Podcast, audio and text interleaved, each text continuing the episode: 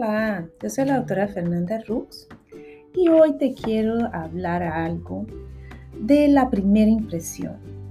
Sabes, es sumamente importante organizar tu agenda y tu protocolo de trabajo de manera que puedas identificar muy rápidamente los pacientes de primera vez en tu agenda. ¿Por qué te digo eso? Porque la primera impresión es muy importante Jamás tendremos una segunda oportunidad para crear una primera buena impresión. Amor a la primera vista existe. Las personas juzgan el libro por la portada, por la apariencia. Los primeros contactos sí importan.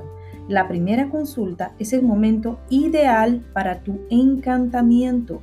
Hay algunos protocolos descritos y recomendados por nosotros en el método Doctor Premium. Te invito a conocer un poco más de este programa.